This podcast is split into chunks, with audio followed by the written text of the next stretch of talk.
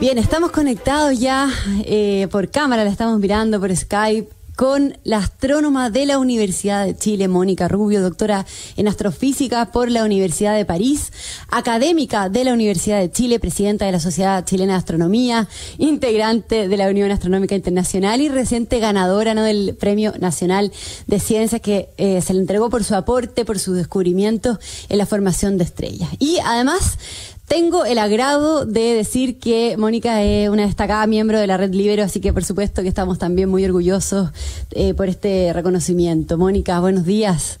¿Cómo está? Muy buenos días, Magdalena.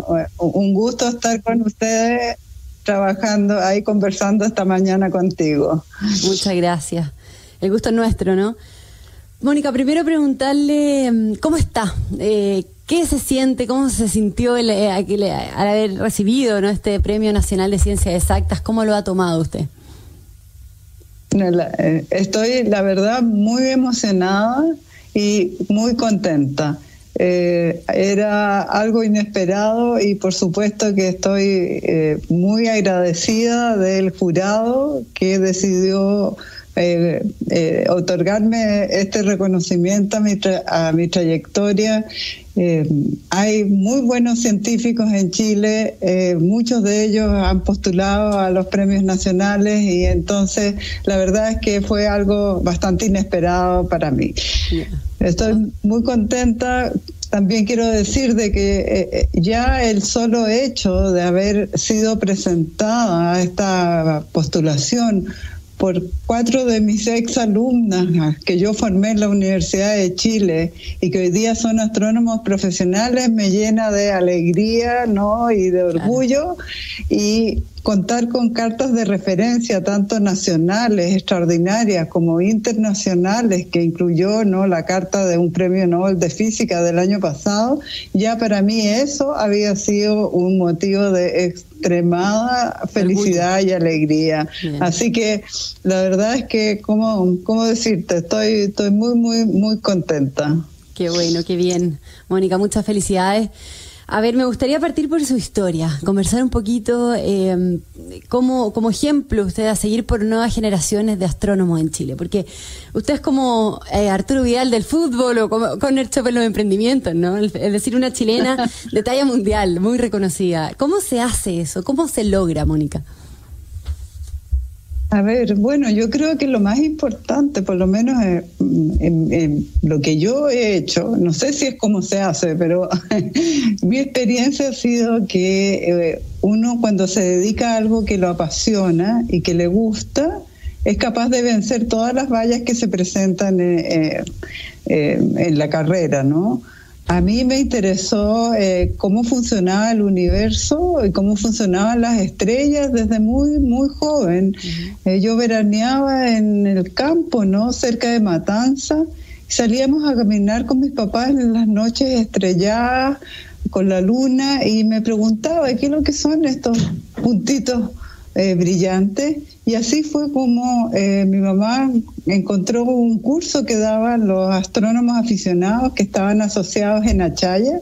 Y yo me inscribí y me pasé la enseñanza media eh, yendo los días sábados a La Rayana, al Cerro Pochoco, donde estaban construyendo en ese momento el observatorio. Hoy día ya, es una muy grande instalación y lo pasaba los sábados ahí mirando las estrellas y compartiendo con los, eh, los eh, otros aficionados a la astronomía. Y eso fue lo que me determinó a intentar ser eh, un astrónomo profesional y entrar a la Universidad de Chile, que era la única universidad que en ese momento tenía astronomía y después ir haciendo todos los pasos para finalmente lograr el doctorado, eh, incluso con dos niños ya.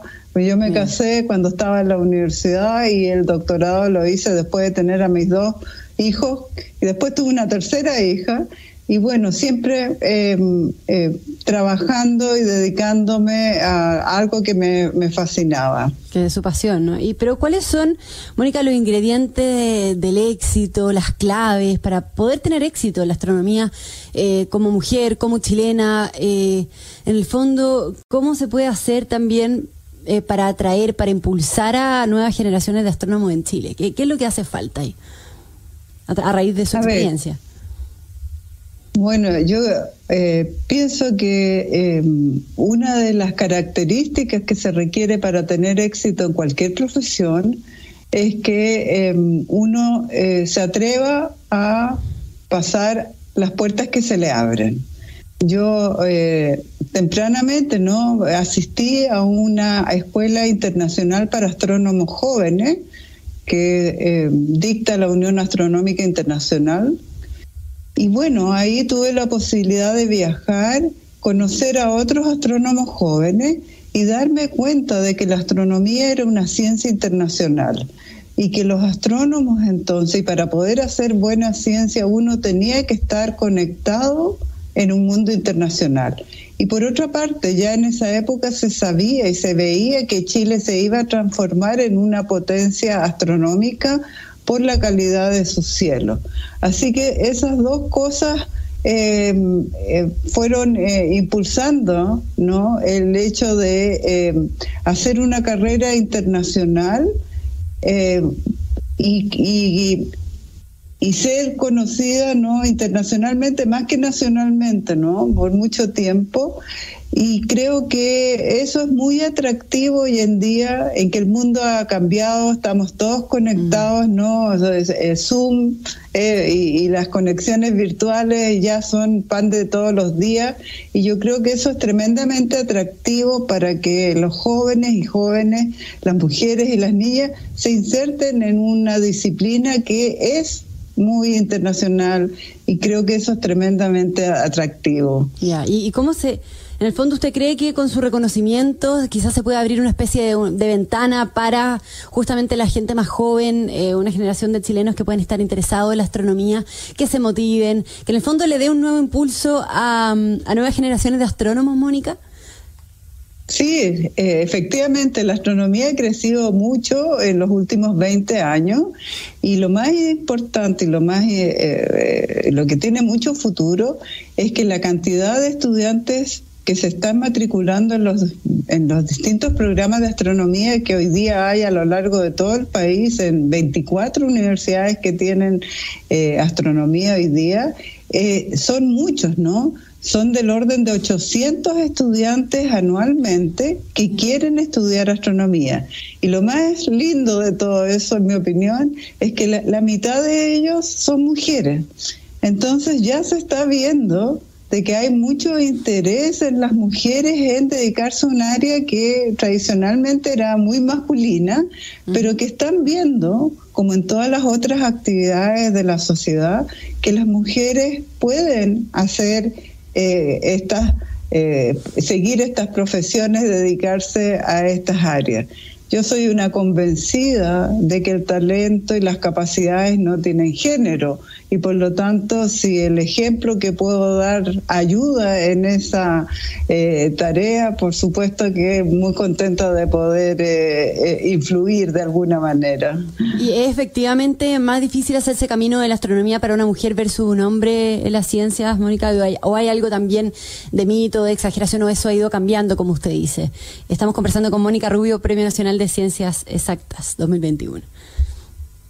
Yo creo que en todas aquellas áreas en que socialmente están dominadas por eh, el mundo masculino, para las mujeres eh, le toma más tiempo, ¿no? Poder eh, ir, ir, involucrándose en ellas, pero eso está cambiando rápidamente hoy día.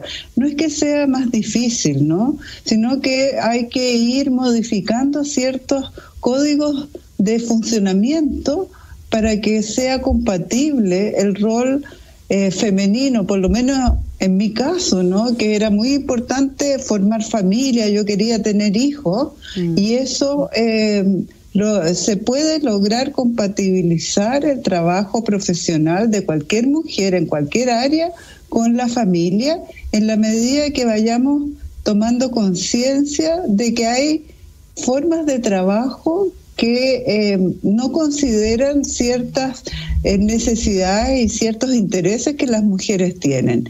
Y, en eso quiero ser bien, em, eh, no sé, decir de que muchos de los colegas nuestros y de míos simplemente no, y en general en el mundo masculino, no es que no quieran que las mujeres estén ahí, simplemente no tienen conciencia muchas veces, no está incorporado dentro de ellos, de que hay ciertas prácticas y ciertas formas de trabajo que hacen más difícil que las mujeres se incorporen. Los horarios de trabajo, ¿no? cuando se hacen las reuniones, el hecho que hay ciertas actividades que son después de las de las jornadas de trabajo donde las mujeres simplemente no estamos disponibles ni estamos dispuestas a, a, participar. Pero yo creo que eso está cambiando con las nuevas generaciones y vemos cada vez más en los jóvenes que el tema de la computarización familiar y eh, eh, está siendo una labor compartida entre hombres y mujeres. Claro. Y claro, y lo vemos con su ejemplo, ¿no? Que ahora usted, en el fondo, llega a, reconocerse con este premio eh, y una astrónoma de talla mundial, como yo decía, reconocida en todo el mundo. Ahora, ¿cómo ve ahí la astronomía en nuestro país? si ¿Cree que hay una institucionalidad en Chile para investigación, para impulsar eh, la astronomía, para formar chilenos en la ciencia? Usted decía, usted decía claro, que Chile em, se, es una potencia astronómica, ¿no? Por, por la calidad que tenemos en los cielos, tenemos el, Observatorio de Alma, pero es un observatorio internacional. Eh, ¿cómo, eh, ¿Cómo es, en el fondo, eh, la institucionalidad o qué rol ha tenido también el Estado, el gobierno, para impulsar, eh, para abrir un camino en, la astronomía y en las ciencias a, los chilenos?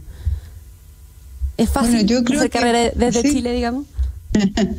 Sí, bueno, eh, yo creo que tradicionalmente, ¿no? Los observatorios internacionales se instalaron en Chile, comenzaron hace más de 50 años, así que esto ha sido todo un proceso a lo largo del tiempo y eh, en un comienzo, ¿no? La, Universidad de Chile tenía este liderazgo eh, y ha podido eh, negociar desde un inicio ventajas muy buenas en, en, los acuerdos internacionales que se fueron firmando y que eh, posteriormente el gobierno de Chile a través de su institucionalidad, la eh, CONICIT, el Ministerio de Relaciones eh, Exteriores, fue incorporando. Y esto tiene que ver con dos elementos. Primero, el garantizar el acceso al uso de toda esta infraestructura de vanguardia que además es muy costosa y por lo tanto para un país como Chile es muy difícil de construir. Pero muy distinto es que, dada por estas condiciones, esa inversión venga y se instale en Chile y que entonces nosotros la podamos utilizar. El 10% del tiempo de telescopio es un activo muy importante que ha permitido justamente que la disciplina se desarrolle a nivel internacional. Por otra parte, los acuerdos firmados por CONICIT en su momento eh, establecieron, y, por el gobierno de Chile eh, desde el año 96, establecieron fondos de desarrollo eh, para la astronomía chilena. Y el tener financiamiento significa que uno también puede invertir y crecer en talento. Y es así que desde el año 2000 que habían tres instituciones que hacían astronomía en Chile con 30 astrónomos profesionales, hoy día tenemos 24 eh, instituciones, 300 astrónomos profesionales y 800 estudiantes que quieren hacerlo. Entonces, una buena combinación de políticas de políticas adecuadas permite el desarrollo, pero no es inmediato. Toma su tiempo. ¿ah? Y, y esperamos en el futuro que esto tan solo pueda seguir creciendo. Bien, estamos conversando con una astrónoma, Mónica Rubio, Premio Nacional de Ciencias Exactas. Mónica, em, se ha hablado mucho de su investigación, ¿no? que tuvo más de 700 noches de observación en observatorios internacionales y espaciales. Cuéntenos un poquito también de, su trabajo, de su investigación, de su rutina, para hacernos una idea, para adentrarnos también en lo que es el mundo de la astronomía, que para muchos puede estar, eh, que se puede, se puede ver muy lejos. Eh, yo decía, claro, usted, bueno, tiene una carrera extraordinaria, tiene mucho, más de 150 artículos, eh, también en revistas científicas indexadas como Nature, por ejemplo, en fin. Eh, y hablábamos de ALMA también, que es uno de los radiotelescopios que usted ha utilizado para eh, justamente identificar el proceso de formación estelar de una, galaxia enana, ¿no? Cuéntenos, cuéntenos de su rutina y de su, trabajo. Bueno, el, trabajo de un astrónomo, y en el caso mío, ¿no? que a mí me gusta mucho hacer las observaciones, así como me pasaba los días sábados en mi juventud, ¿no? en el Pochoco observando, siempre me ha gustado ir a los observatorios a, tomar a los datos que yo quiero analizar. Y eso significaba que los el tiempo, a pesar de que el 10% está reservado para los astrónomos chilenos, es muy competitivo. Se presentan muchos más proyectos para usar estos instrumentos que el tiempo disponible que hay para los chilenos. Entonces, la primera cosa que uno tiene que hacer es escribir proyectos en el cual propone una observación para contestarse una pregunta. Si el comité que evalúa todos los proyectos que se reciben considera que eso tiene importancia, se le asignan a uno las horas o las noches de observación y uno tiene que ir al observatorio a hacer las, las observaciones. Eso es durante un periodo que puede ser 10 eh, días o pueden ser unas pocas horas, ¿no? Y entonces uno se tiene que ir al observatorio y eso yo viajaba mucho. Después, con todos esos datos, uno se está en su oficina con su computador haciendo el trabajo de análisis de esos datos. Paralelamente, como académico de la universidad, dictando clases, ¿no? Haciendo cursos, dirigiendo estudiantes. Entonces, mucho trabajo también de eh, la oficina acá, no siempre uno está en el observatorio. Y una vez que tiene resultados, tiene que darlos a conocer. Y para darlos a conocer hay dos maneras. Uno, a través de las publicaciones internacionales, ¿no? en, en las revistas, pero también muy importante es presentar esos trabajos en los congresos internacionales de los especialistas. Y ahí yo he tenido la, la fortuna, ¿no? De que muchos de los trabajos que yo he hecho y como mi carrera ha sido siempre muy de colaboraciones internacionales, recibía permanentemente invitaciones para presentar mis trabajos en los congresos internacionales. Entonces yo tenía la oportunidad de ir y mostrar lo que estaba haciendo, lo que, los resultados que estaba obteniendo. Y de esa manera también fui participando en que el, el el área, la disciplina en que yo trabajo, ¿no? La, formación de estrellas, todos los astrónomos del mundo eh, eh, conocieran el trabajo que yo hacía y me conocieran a mí, porque íbamos, eran congresos donde habían 200 especialistas y bueno, como en todas las actividades, el estar una semana compartiendo con ellos hace posible que se desarrollen otras colaboraciones. Claro. Que uno se nutra de otras ideas y era eh, es muy, muy entretenido, muy interesante. Que es lo que otorga la, presencialidad, ¿no?